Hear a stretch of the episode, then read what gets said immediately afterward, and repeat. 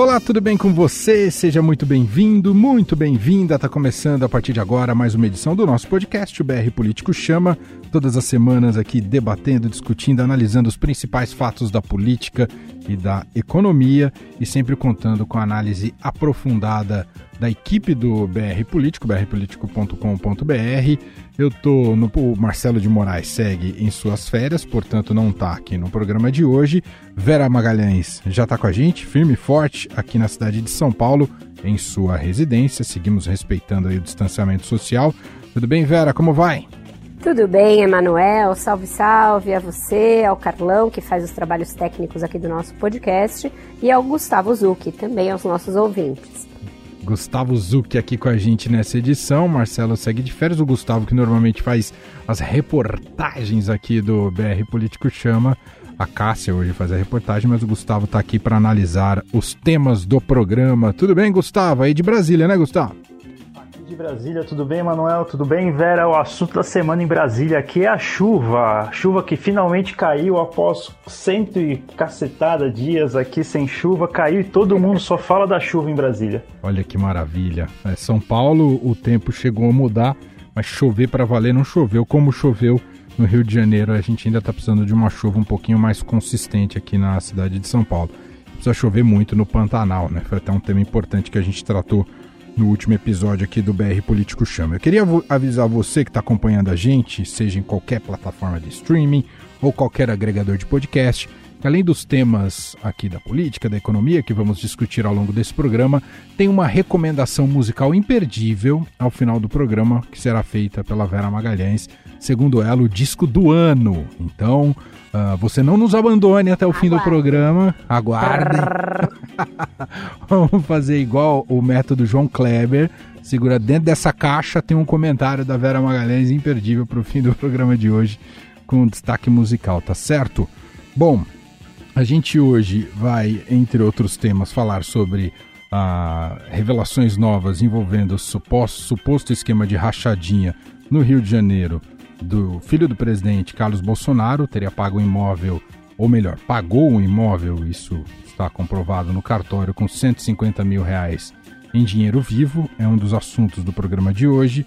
Vamos falar sobre eleições, tem as primeiras pesquisas sobre o cenário aqui em São Paulo e analisar o que, o que nos aguarda aí nessa jornada eleitoral, até porque o BR Político também agora está super debruçado sobre este tema. Vamos falar também sobre coronavírus e o quanto. E, e, pegar o exemplo do que ocorreu no Supremo Tribunal Federal, que virou uma espécie de surto, né? Tá todo mundo infectado a, na, por conta da cerimônia da posse do Luiz Fux como presidente do Supremo, é outro assunto do programa de hoje. E a gente começa aqui com um convidado especial para abrir o nosso programa. Preparei meu improviso, né? Mas, em todo caso, Ladies and gentlemen, let's put aside the, the howevers and go straight to the endlessly. I am here to kill the snake and show the stick. Because with me, is spread bread, cheese, kiss que você acabou de ouvir é Odorico Paraguaçu, personagem clássico da teledramaturgia brasileira, do Bem Amado, porque há uma conexão que a Vera Magalhães muito bem fez em sua coluna desta quarta-feira no Estadão, uh, relacionando com o discurso de Bolsonaro uh, transmitido na Assembleia Geral da ONU, uma assembleia que neste ano foi uh, virtual. E aí, Vera, você não queria contar para a gente aqui também do podcast essa relação Bolsonaro, ONU, Odorico Paraguaçu, Vera? A gente ouviu aí, né, o discurso do Odorico Paraguaçu, prefeito de Sucupira, personagem antológico de Dias Gomes, interpretado com maestria pelo saudoso Paulo Gracindo.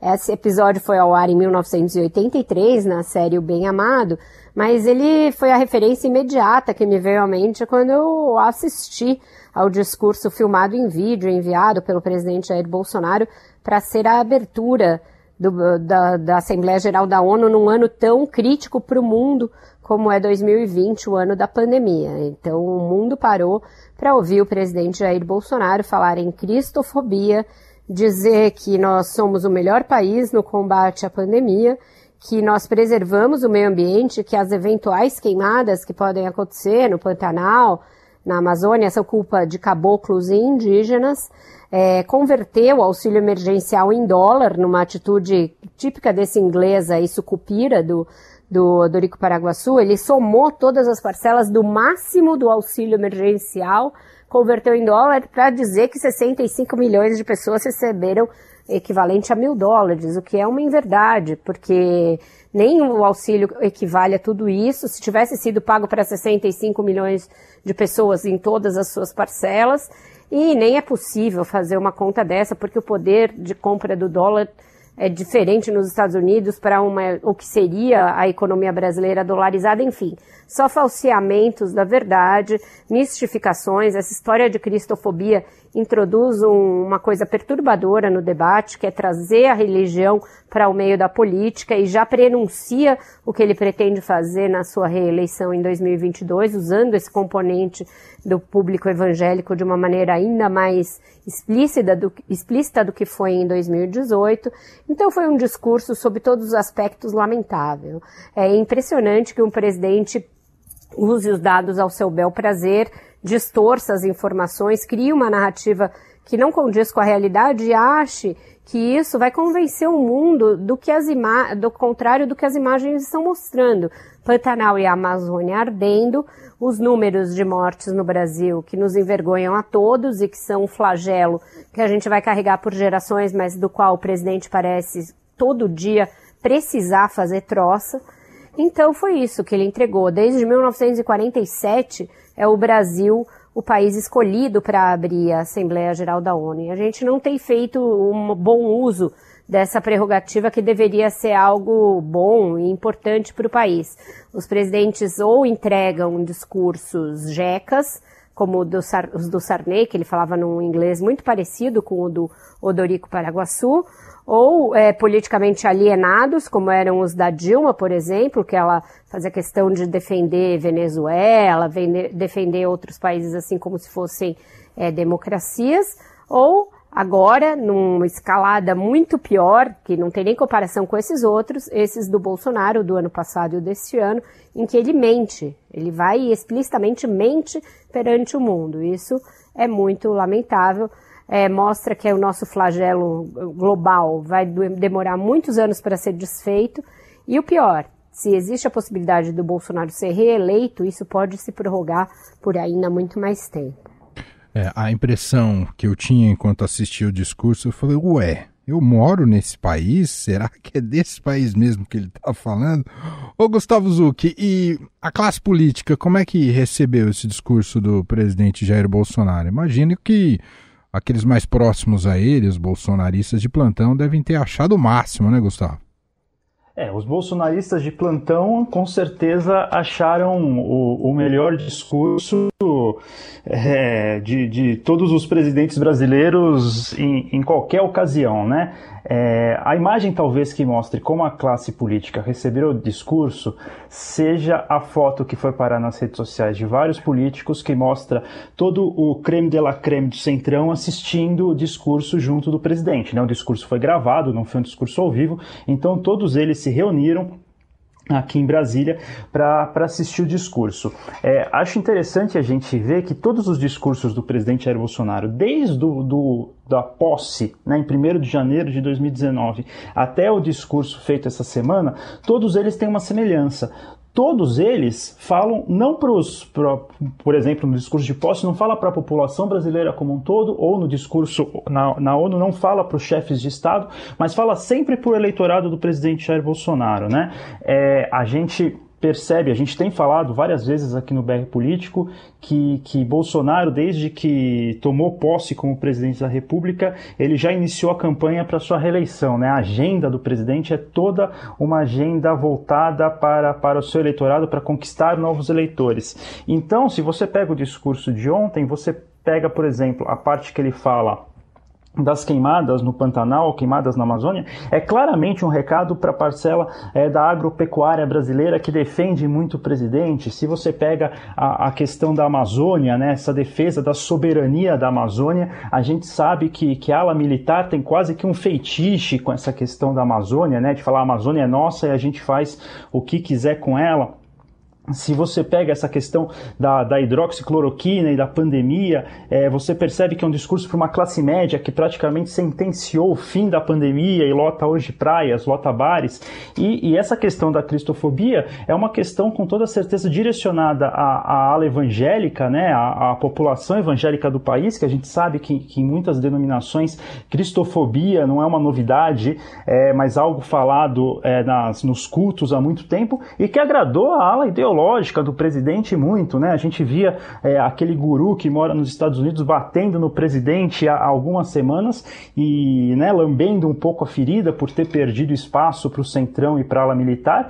E, e, em meio a todas essas críticas feitas ao presidente, ontem acabou elogiando o, o discurso do presidente Jair Bolsonaro na ONU, achou que especialmente essa questão da cristofobia foi, foi um destaque, né? E muitos desses influencers da nova direita brasileira também é, elogiaram bastante bastante esse discurso. A ala política em si, voltando para sua pergunta, é, é, é, a ala que há, há, alguns anos atrás estava do lado de Dilma Rousseff, estava ao lado de Lula e hoje está ao lado de Jair Bolsonaro. É, nessa questão ideológica, eles acendem uma vela para Deus e outra para o diabo. Enquanto eles tiverem é, cargos, emendas e, e essa articulação para conseguirem manter as suas bases estaduais e municipais, é, eles podem defender políticas ambientais mais conservadoras, políticas ambientais mais progressistas, é, podem defender é, cristofobia, podem defender o que for, desde que emendas e cargos estejam à disposição. Ô Vera, pegar essa carona do, do cristofobia destacado pelo Gustavo Zucchi, é, isso no discurso do Bolsonaro é um recado interno, Vera? Recado para sua base, sim, com certeza, mas também funciona, Emanuel, assim como muitas coisas do discurso bolsonarista, como uma cortina de fumaça, porque permite que a partir de agora qualquer crítica feita à ala mais ideológica do bolsonarismo passe a ser associada por ele e pelos seus ideólogos a cristofobia, a preconceito contra evangélicos e isso interdita o debate. Como você tem ali ministros que são da ala evangélica, como o da Justiça, André Mendonça, ou a ministra da Família, Damaris Alves, que está em alta nas pesquisas, as pesquisas mostram que junto a quem aprova o Bolsonaro, a Damaris é uma das ministras mais é, aprovadas, mais populares, qualquer crítica a esses ministros e ao que eles fazem de, eh, de errado no governo, e há muitas coisas a serem criticadas, passe a ser lido como cristofobia e como preconceito contra evangélicos. Isso maximizado pela máquina de propaganda bolsonarista é um perigo para uma eleição. A gente já tem aí vários atentados à, à laicidade do Estado, a necessária laicidade do Estado, que está inclusive consignada na Constituição. Se a eleição for transformada num plebiscito entre é, aprovação ou não a questões religiosas, a gente vai ter mais um rebaixamento do debate político no Brasil para além do que já existiu em 2018. Como o Bolsonaro perdeu algumas das bandeiras desde então, como a história do combate à corrupção, que é com as denúncias contra a sua família, a gente vai até falar de algumas outras, e com os atentados que foram feitos à Lava Jato já no curso do seu governo, essa história de se defender dizendo que tudo é cristofobia pode ser um salvo-conduto para ele nas eleições de 2022, e aí acaba com qualquer debate. Bom, vou pegar esse, é, essa deixa, né, já esse bloco né, que estamos dedicando a analisar o discurso do presidente Jair Bolsonaro, suas consequências lá na abertura da Assembleia Geral das Nações Unidas, completou 70, está completando 75 anos de existência. Uh, a gente vai chamar agora a Cássia Miranda, traz uma reportagem aqui para o BR Político Chama e uma repercussão de outro assunto que tem, teve uma ampla repercussão aqui no país, né, aqui no Brasil, né, com a forte reação uh, de, de, de, algumas, uh, de alguns membros importantes do Legislativo, mas enfim, uh, mas que também tem uma conexão internacional com os Estados Unidos. A Cássia vai contar para a gente. Diga lá, Cássia. Não deve ser barata para o ministro das Relações Exteriores, Ernesto Araújo, a visita do secretário de Estado norte-americano Mike Pompeo a Roraima na última semana. Na próxima quinta-feira, o chanceler deverá comparecer ao Senado para prestar contas sobre os motivos da visita e as declarações afrontosas de Pompeu contra a Venezuela. Nas três horas em que esteve em Boa Vista, Pompeu, que é chefe da diplomacia americana, endureceu o discurso contra o presidente venezuelano Nicolás Maduro, que foi chamado até mesmo de narcotraficante. A passagem de Pompeu pelo Brasil foi vista por várias autoridades como uma afronta à soberania do país. O pedido para ouvir Ernesto Araújo partiu do senador Teomário Mota. Em entrevista ao BRP Chama, Teomário, que é de Roraima, mostra preocupação sobre como fica a relação diplomática entre o Estado e a Venezuela a partir da visita do americano. O meu estresse dessa presença dele lá foi o formato que ele fez, que ele viesse aqui em Brasília e jogasse a pedra dele daqui para lá. Mas não, ele foi afrontado na fronteira, ele foi na fronteira onde nós temos uma relação pacífica e precisamos dela. Sobre a audiência de quinta-feira no Senado, o parlamentar promete levar informações que mostrem ao ministro a importância comercial e econômica da boa vizinhança com a Venezuela. Aqui dessas informações que nós vamos levar para ele, se ele manter um comportamento deselegante, é, antipatriótico e, e respeitoso ao povo de Roraima, desrespeitoso à nossa soberania, aí esse cara tem que ser chutado. Bom, como vocês ouviram, o clima da audiência do chanceler no Senado deve ser quente. A sessão está marcada para as 10 horas de amanhã. Eu me despeço por aqui e volto na semana que vem. De Ponta Grossa, no interior do Paraná, Cássia Miranda. Tá aí, reforçando uh, e representando o público paranaense, a Cássia Miranda Ponta Grossa está diretamente de lá e contando um pouco mais uh, da repercussão dessa visita extemporânea uh, do Mike Pompeu a, ao Brasil, Vera Magalhães, e que deixou a nossa. Se a nossa tradição diplomática já estava sendo jogada para o ralo, essa visita coloca ainda mais em xeque, né, Vera? Pois é, não se tem eh, nenhuma né, liturgia, não se tem nenhuma institucionalidade nessa relação. Os Estados Unidos literalmente vão usar o Brasil como quintal enquanto durar a campanha de Donald Trump e vão fazer o que quiserem por aqui, porque o Itamaraty sob Ernesto Araújo é totalmente complacente com isso e é subserviente a Casa Branca. A verdade é essa. Não acho que seja uma afronta à soberania. Acho que o, o senador exagerou um pouco nas tintas. Ele construiu até ali uma aliteração involuntária, né? Afronta na fronteira. Mas eu acho que não chega a ser exatamente isso, mas de fato é esquisito. Mostra que o Brasil está tendo muito pouca. É como eu diria, muito pouca presença para definir as pautas, por exemplo, que interessam a si numa relação com os Estados Unidos. E essa da Venezuela certamente não é uma delas neste momento, né? Cabe, eh, interessa aos Estados Unidos voltar a falar do inimigo externo da Venezuela no momento em que o Trump passa por dificuldades.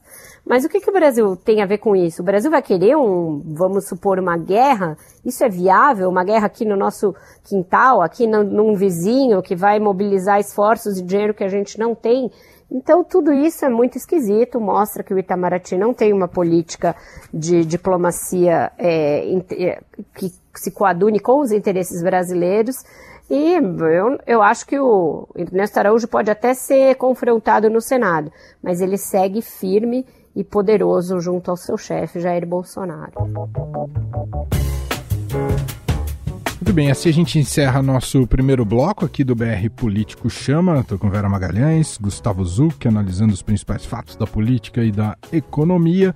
Vamos ao segundo tema de hoje. A e notícia recente: a ministra Carmen Lúcia, do Supremo Tribunal Federal, é a nona autoridade que testou positivo para a Covid-19 após a cerimônia de posse do ministro Luiz Fux no último dia 10.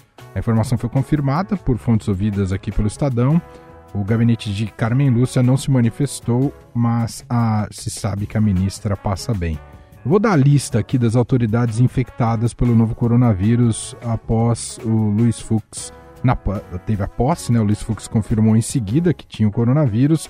E aí, na sequência, vieram presidente do Tribunal Superior do Trabalho, ministra Maria Cristina Peduzzi, o Procurador-Geral da República, Augusto Aras, o presidente da Câmara, Rodrigo Maia, os ministros do Supremo Tribunal Federal, Luiz, do Tribunal de Justiça, perdão, Luiz Felipe Salomão, Antônio Saldanha Palheiro e Benedito Gonçalves e o ministro do Turismo, Marcelo Álvaro Antônio. Enfim, Gustavo Zucchi, essa posse gerou um surto. Tá parecendo o time do Flamengo.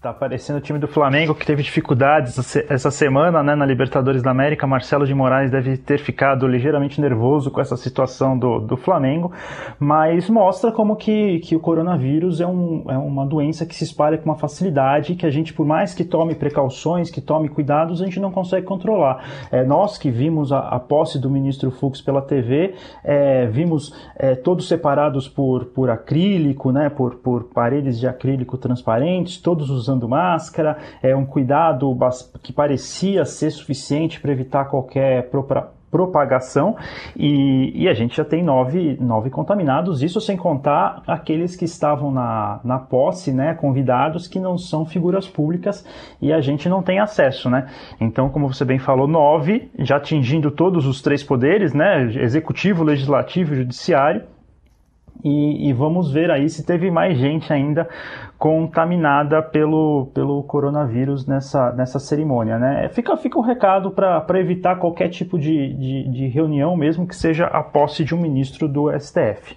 E aí é um erro, né, Vera Magalhães? Não era para ter feito essa posse de maneira presencial. Mas e a vaidade? Como é que fica, Emanuel? E aquela pompa e circunstância de você colocar a capa e colocar a toga e ser entronado naquela cadeira. É isso, é disso que se trata, né?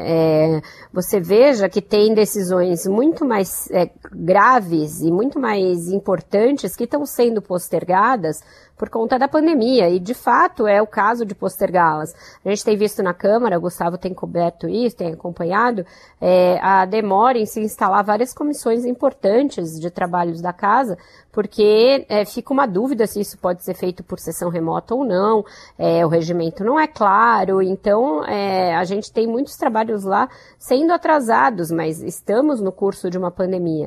A gente teve essa semana um anúncio aí que chocou a muitos, inclusive a mim, porque eu acho que vai ser um baque na cobertura eleitoral, a Rede Globo não fará debates no primeiro turno das eleições municipais. O debate da Globo costuma ser sempre o último das eleições, muitas vezes define é, eleições e eles decidiram fazer porque seria inviável realizar um debate presencial em que se levasse pelo menos o candidato e mais dois assessores, no mínimo.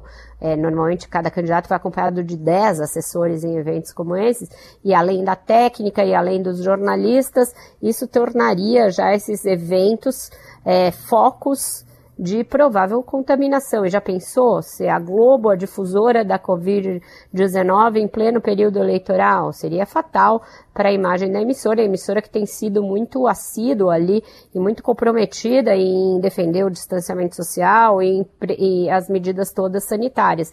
Então é um dilema que se apresenta para todos, para nós jornalistas, para todas as outras é, funções essenciais, para a economia, porque de fato algumas atividades, se continuassem fechadas por muito tempo, a gente teria uma quebradeira generalizada para além da que já vai acontecer, já está acontecendo.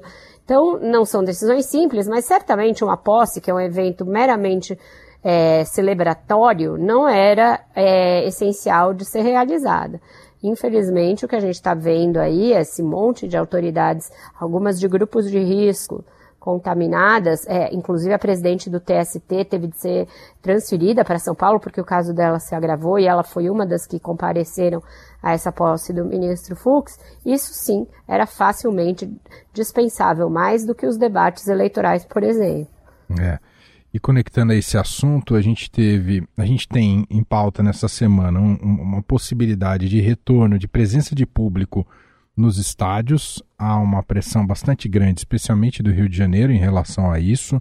Né? Falamos aqui do Flamengo e do surto de coronavírus. O Flamengo foi um dos times, um dos clubes que mais lutou para o retorno rápido do futebol, né? E agora está à frente também, né? E, e, e tem uma proximidade política muito grande com o presidente Jair Bolsonaro.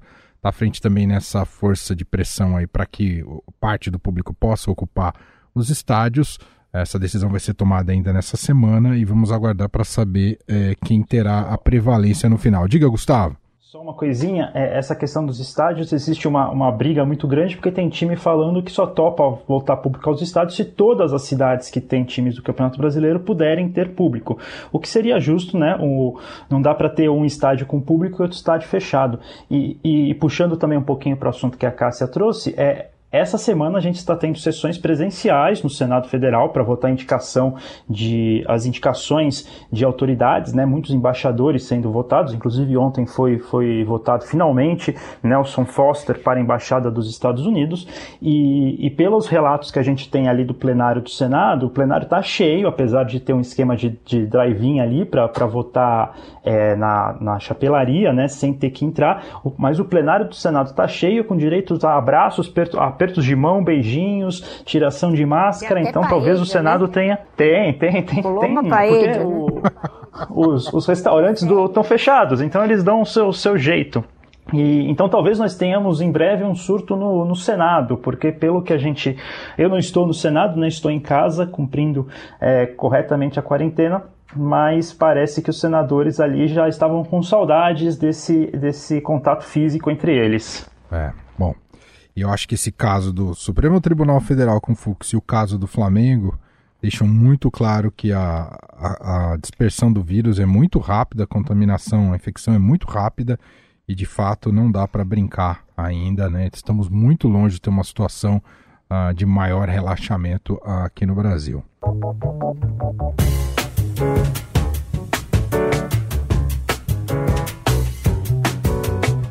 A gente assim fecha mais um bloco aqui do nosso podcast, o BR Político Chama. Estou com Vera Magalhães, Gustavo Zucchi, ambos do BR Político, brpolitico.com.br. Vamos falar um pouco sobre eleições a partir de agora aqui no programa. Ah, fim das convenções, tem a confirmação dos candidatos oficialmente né, até o dia 26 de setembro, mas já sabemos eh, quais serão eles, a não ser que tiver alguma coisa muito ah, no, nos acréscimos né, da, da, de, desse, ah, das regras eleitorais. Ah, e já saiu a primeira pesquisa Ibope, né? Sempre São Paulo tem um olhar um pouco mais direcionado pela importância que tem a cidade, pela projeção e pelo que pode apontar de tendências para as próximas eleições também. Nessa pesquisa Ibope, publicada pelo Estadão no último domingo, Celso Russomano, do Republicanos, lidera a pesquisa, com 24% das intenções de voto, seguido pelo atual prefeito Bruno Covas, do PSDB, com 18%. Ah, na terceira posição, Guilherme Boulos, do PSOL, com 8%, Márcio França, PSB, 6%. Depois tem um bloco dos 2%, com Arthur Duval, Patriota, e Joyce Hassman, PSL, 2%. E tem um grande bloco aí dos 1%, que aí reúne André Matarazzo, PSD, Felipe Sabará Novo, Gilmar Tato, PT, Levi Fidelix, PRTB, Marina Elou, da Rede, Orlando Silva, do PCdoB, Vera Lúcia, do PSTU. Brancos e nulos, 23%, não sabem ou não responderam, 10%. Você pega o recorte da pesquisa espontânea, fica muito evidente que, em geral, uh, o eleitor ainda não sabe em quem vai votar, mas é um pontapé né, para o início das campanhas eleitorais. Queria uma primeira leitura sua, Vera Magalhães, do que, que essa pesquisa já demonstrou, o que, que a gente pode depreender desse início de campanha e de jornada aí rumo às eleições, primeiro turno no dia 15 de novembro, Vera.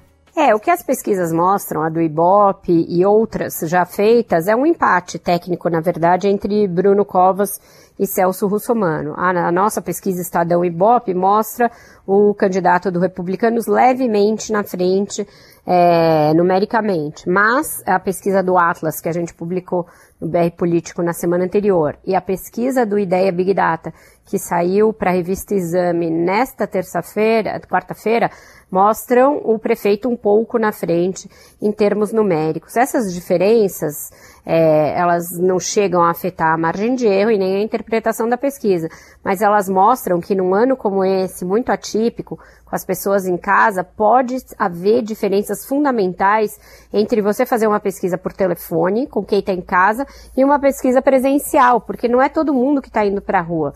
Então, é, a gente tem de ficar atento à metodologia das pesquisas, porque elas, nesse caso, podem trazer distorções.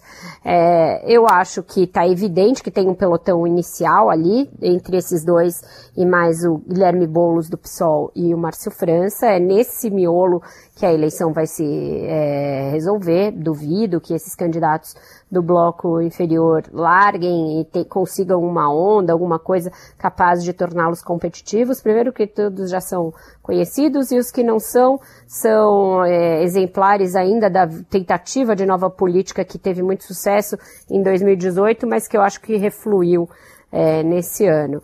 Então, a gente pode imaginar uma campanha entre esses quatro. A dúvida é o candidato do PT, Gilmar Tato. Ele vai conseguir decolar pela força que o PT tradicionalmente tem em São Paulo, ou o desgaste do partido, aliado ao fato dele ser um candidato pesado, são tão graves que vão deixar com que ele fique fora de qualquer chance. Além disso, tem a divisão de votos com o Bolo. A gente, Boulos, a gente já falou sobre isso aqui. Boulos está ganhando espaço na classe média alta, nos formadores de opinião de esquerda, nos universitários, e isso pode se consolidar e fazer com que o Tato fique lá no, no pelotão dos nanicos. Tem importância a definição desse quinto, né, quinto nome, quem vai ser o quinto colocado, porque a maioria das televisões tem uma regra de que vai cobrir no dia a dia cinco candidatos e que vai fazer entrevistas com cinco candidatos. Então, quatro já estão definidos, tem uma briga para saber quem vai ser este quinto nome. De qualquer maneira, está interessante acompanhar a situação em São Paulo. Ela é um prenúncio para 2022. Se o Russomano vai ganhar é, alguns pontos e vai conseguir vencer a sua tendência natural a desidratar agora que ele é o candidato do Jair Bolsonaro e como vai ser é, o Bruno Covas, se ele vai confirmar um certo favoritismo que as pesquisas mostram e se isso acaba por, de alguma maneira, redimir o governador João Dória e o PSDB na capital, porque havia uma contrariedade muito grande com o fato do Dória ter renunciado ao mandato em 2018 para concorrer ao governo. Gustavo Zucchi, falar um pouquinho de Bolsonaro e eleições. O Russomano vai buscar o voto bolsonarista e também o voto evangélico, claro. Uh, mas o Bolsonaro vai ajudar o Russomano ou vai ficar distante, Gustavo? Olha, o presidente Jair Bolsonaro, quando questionado sobre isso, quando questionado se irá apoiar alguém nas principais capitais, não apenas São Paulo, ele tem repetido que, que não terá candidatos, que não participará da campanha, né? Agora, claramente, nas últimas semanas, houve uma aproximação e, e o presidente Jair Bolsonaro tem ajudado a divulgar o nome de Celso Russomano. É, quando recentemente ele esteve aqui em São Paulo para reinauguração da pista do nosso aeroporto de Congonhas, Celso Russomano estava do lado ali, meio como um papagaio de pirata, tirando foto e, e, dando seus pitacos sobre o que tinha sido feito na pista, né? E, e no último final de semana, é, o presidente Jair Bolsonaro também publicou um vídeo de Celso Somano é, defendendo o governo de críticas na questão do preço do arroz, né? Que subiu bastante. É, então, mesmo que não diretamente, não pedindo votos, é, o presidente Jair Bolsonaro tem ajudado a divulgar o nome de Celso Russomano. Como a Vera falou, o desafio de Celso Russomano é não desidratar, é deixar essa fama de cavalo paraguaio para trás. A gente teve ele concorrendo nas eleições de 2012, onde nos primeiro, no primeiro momento das pesquisas aparecia é, entre os favoritos, aparecia no, no, topo e no final acabou nem indo para o segundo turno contra Fernando Haddad. E em 2016, que João Dória ganhou no primeiro turno, turno. É, Celso Russomano também começou as pesquisas lá em cima e depois acabou desidratando e ficando na terceira colocação também atrás do, do petista Fernando Haddad que buscava reeleição na época. Então, o grande desafio do Russomano não é apenas é, conquistar Bolsonaro, parece que ele já conquistou, parece que ele é o nome dos olhos do presidente para comandar a cidade de São Paulo. É, o que ele precisa é conquistar realmente o eleitorado, que parece é, que num primeiro momento acaba apontando o nome dele, mas depois acaba indo para nomes é, ou PSDB ou PT. Agora, nessa, nessa coisa, nessa eleição, a Vera falou muito bem, a situação do PT parece bastante catastrófica na cidade de São Paulo, né, com Guilherme Boulos e Márcio França é, como favoritos entre os nomes de esquerda. E interessante também, eu notei é que, tirando o Celso Russomano, que é o nome né, que, que se alinha ao presidente Jair Bolsonaro nesse primeiro momento, os outros nomes que se vendem como direito, se vendem como verdadeira direita, estão amargando ali as, as últimas colocações, né? Arthur Duval, deputado Arthur Duval, deputado estadual, e a deputada federal Joyce Hasselman, que também tem batido bastante nessa tecla de que ela é a candidata de direita. Parece que, que a proximidade com Bolsonaro é, pode trazer mais lucros políticos do que se vender realmente uma agenda é, mais à direita. Só antes da gente fechar esse bloco, Vera, queria que você falasse um pouquinho sobre o início também dessa cobertura mais intensa no BR Político em relação às eleições. Como é que vai ser, Vera? Pois é, a gente está começando aí a esquentar os tamborins para isso. É, o BR surgiu numa eleição, surgiu como BR-18 lá há, há, dois anos é, para cobrir a eleição presidencial e fez isso muito bem, com muita agilidade e compatibilizando o tempo real com análise. A gente virou BR político com uma cobertura mais voltada para análise e mais é, para produtos e a gente passou a privilegiar assinaturas, então o conteúdo passou a ser fechado para assinantes, com exceção de produtos como esse podcast, nossa live semanal, e agora a gente entra em mais uma jornada eleitoral, já com esse formato de BR político e continuamos entregando os produtos para os nossos assinantes, mas vamos também ter reforço nas plataformas digitais, com entrevistas, com vídeos, com é, um uso maior dos nossos perfis nas redes sociais e também uma cobertura do que acontece nas redes sociais como matéria-prima para reportagens. Então a gente está trazendo um dos principais especialistas no jornalismo nessa análise de redes sociais, o Marlos Apios, ele é muito ativo no Twitter, já teve em veículos como o Antagonista e ele é, costuma acompanhar grupos bolsonaristas, acompanhar o uso que candidaturas de direita e de esquerda fazem das redes sociais como uma ferramenta, e a gente sabe que elas, redes, já foram fundamentais em 2018, serão mais importantes ainda agora em 2020, sendo que a campanha não vai poder ir para a rua como ela sempre foi. Então ela vai se dar muito nesse campo das redes. A gente tem um especialista, então, que vai cobrir uma coluna, com uma coluna, a eleição nas redes, e a gente está reforçando a cobertura que a gente chama, no jargão jornalístico, de cobertura de carrapatos de candidatos. Então, a nossa equipe fixa, o Gustavo Zucchi, a Alexandra de Moraes, Alexandra de Moraes, de novo, Gustavo, eu já escrevi isso num texto, eu estou com o ministro Alexandre de Moraes na cabeça. Alexandra Martins, desculpa, ler, e a Cássia Miranda vão cobrir algumas das principais capitais, com a, é, o reforço das nossas já colaboradoras, Júlia Faria Roberta Vassalo, e estamos trazendo de volta o Mário Vitor Rodrigues, jornalista do Rio de Janeiro, já cobriu férias aqui no BRP, que vai nos ajudar também nessa cobertura diária. Então é basicamente isso por hora. A gente deve ter participações também nos debates, nas sabatinas que o Estadão vai fazer com os candidatos, mas isso ainda vai ser definido e aí sempre que tiver novidade a gente anuncia aqui nas nossas redes, no próprio feed do, do BRP.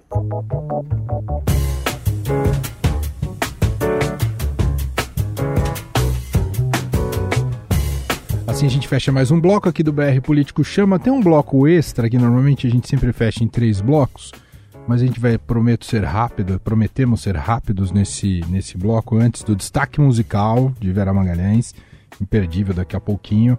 Uh, eu vou dar um filho para cada um. Um filho vai ficar com a Vera, o outro filho vai ficar com o Gustavo Zucchi. A Vera vai ficar com Carluxo e vai me contar, Vera. É, aos 20 anos. Poxa, isso é um presente que você acha que você está me dando? É isso? É assim que eu devo entender? A Veja Vera vai ficar só. com Carluxo. Quase uma sentença isso. Um Carluxo que aos seus 20 anos, ali muito jovem, foi a um cartório e pagou um imóvel com 150 mil reais em dinheiro vivo. Isso tá na escritura, o Estadão obteve o documento e ele é investigado por supostamente se apropriar dos salários de funcionários fantasma ali na Câmara Municipal, o que é conhecido como rachadinho. Tem se demonstrado uma. Oh, claro, precisa comprovar, mas a, tudo indica que a família se especializou nesse tipo de prática, Vera. É uma família empreendedora da rachadinha. Você veja, Emanuel, que esse menino nunca trabalhou em nada que não seja na política. Ele foi emancipado pelo pai, Jair Bolsonaro, aos 17 anos. Para quê? Para disputar uma cadeira na Câmara de Vereadores do Rio de Janeiro. Fazendo o quê? Concorrendo com a própria mãe, Rogéria.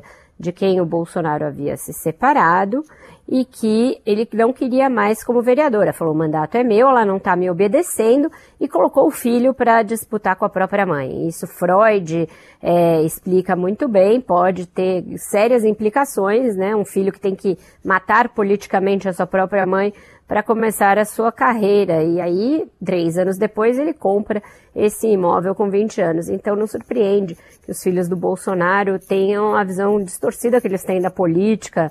É, é, e mesmo da família, quando eles foram introduzidos desde cedo a expedientes bastante peculiares, né?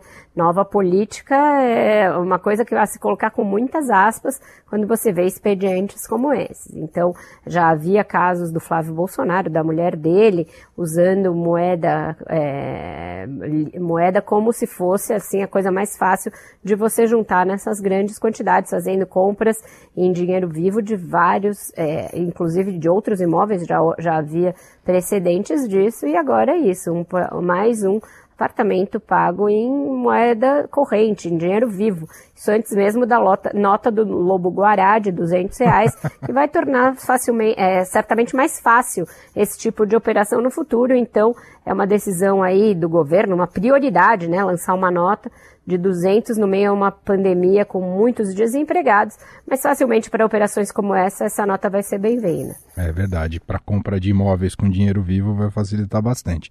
Ô, Gustavo Zucchi, você ficou com outro filho, Flávio Bolsonaro, faltou a cariação e tinha uma agenda é, imprescindível, não podia faltar essa agenda no, no Amazonas, né, Gustavo? Exatamente, exatamente. Só rapidamente falando do, do, Carlos também, essa, essa notícia que ele comprou um apartamento com, com dinheiro vivo aos 20 anos de idade me lembrou um pouco aquela propaganda que apareceu no YouTube há um tempo atrás, né? É, da, de uma jovem investidora falando que tinha um milhão e não sei quanto acumulado, né? Eu acho que o Carlos devia investir nessa carreira de, de coach financeiro. Né? Oi, meu nome é Carlos e com 20 anos de idade eu comprei apartamento com 150 mil em dinheiro vivo. É. E, é, e, essa questão de comprar apartamento com dinheiro vivo parece ser uma tradição da família, né? Falando do, do Flávio Bolsonaro, é, o MP aponta que ele comprou dois apartamentos com dinheiro vivo em Copacabana. Rogéria Bolsonaro, primeira esposa de Jair Bolsonaro, também comprou imóvel com dinheiro vivo em 96, quando tinha é, começado a entrar na carreira política. E Ana Cristina Vale, né, a segunda esposa de Jair Bolsonaro, também tem essa prática. Comprou cinco imóveis com dinheiro vivo. Então é, é, é mais ou menos como é uma carronada na minha família, Emanuel. É. Todo mundo faz macarronada na minha família, na família do, do presidente Jair Bolsonaro, todo mundo compra imóvel com dinheiro vivo. Falando da agenda do Flávio Bolsonaro, por incrível que pareça, dessa vez a cariação que ele tinha que participar não diz respeito a nenhuma rachadinha, diz respeito é, àquela investigação é, sobre uma, um possível vazamento da operação Furna de Onça né, entre o primeiro e o segundo turno das eleições é, 2018. Né? É, ele deveria ser, é, junto com o empresário Paulo Marinho, que fez a denúncia, né, suplente do senador Flávio Bolsonaro no Senado, ele deveria participar dessa cariação para né, tentar ali, é, vamos dizer assim, aparar as arestas dessa história que, que é um pouco confusa, né? É, mas ele preferiu ir para Manaus, né? Você pode até pensar assim, não, ele foi para o Amazonas para ver a questão das queimadas, do desmatamento, não. Ele participou de um programa de TV, um desses programas de TV é, policiais, né, que apelam bastante para o sensacionalismo e, e, participou de dança, né, é, falando sobre é, é, alguns como é que eu vou, vou colocar de maneira elegante aqui, é, falando sobre alguns costumes que eles é, apontam que, que quem consome maconha costuma fazer e posando com um CPF cancelado, né? Que é um jeito é, do apresentador em falar aquela velha máxima: bandido bom é bandido morto, né? É uma agenda curiosa especialmente quando você, você percebe que o irmão, o pai, a madrasta, a mãe, todos têm é, algumas possíveis suspeitas de irregularidades com a justiça. Assim a gente fecha aqui os temas supostamente sérios aqui do, do nosso programa, do BR Político Chama, chegando aqui ao final e com grande expectativa para esse final, porque a Vera me mandou hoje um WhatsApp e escreveu simplesmente o disco do ano. E aí eu fiquei, falei, uai, eu não ouvi ainda o disco do ano Queria que você falasse como recomendação aqui para os nossos ouvintes também, Vera. Inclusive a gente já vai colocar uma música de fundo que você pediu aqui pra gente e falasse de que, que disco do ano é esse, Vera? Bom, todo mundo sabe, o ouvinte do Eldorado, o, o, quem me acompanha nas redes sociais já sabe que o meu gosto é meio diferentão, né? Eu tenho essa, esse pezinho no indie. O Carlão se empolgou, né? Tá alto o negócio, mas enfim, vamos lá. É, eu tenho esse pezinho no indie e eu adoro essa banda que tá tocando, chama Fleet Foxes. É uma banda de folk contemporâneo norte-americana é, e eles lançaram um disco novo, o disco chama Shore. Foi lançado ontem, juntamente com um vídeo no, no site deles, um vídeo muito bonito. E o disco é maravilhoso, a voz do Robin Picknold está mais bonita do que nunca. É, e eu recomendo muito. O meu disco do ano até agora era o do The Weeknd, seguido pelo da Dua Lipa, ou seja, três estilos bem diferentes, mas esse daí eu acho que nos resgata dessa distopia desgraçada de 2020 e nos leva para um lugar ali bom, melhor, melhor que a sucupira bolsonarista. Vamos ouvir um pouquinho.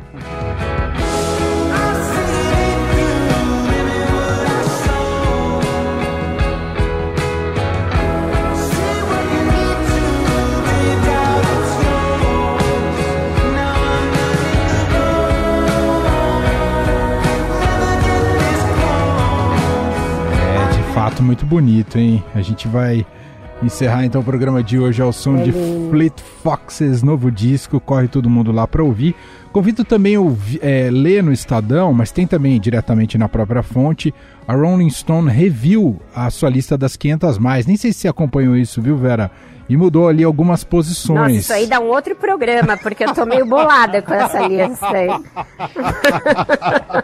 Então, ó, vou deixar como Sério, lição de mano? casa. Vamos deixar com lição de casa.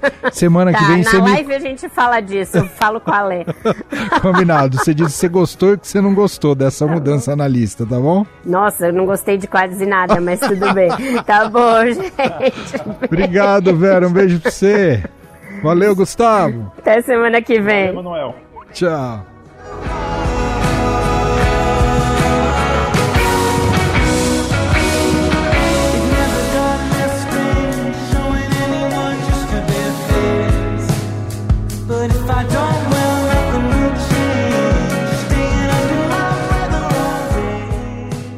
BR Político Chama. O que você não pode perder na política e na economia. Com Vera Magalhães, Marcelo de Moraes e Emanuel Bonfim.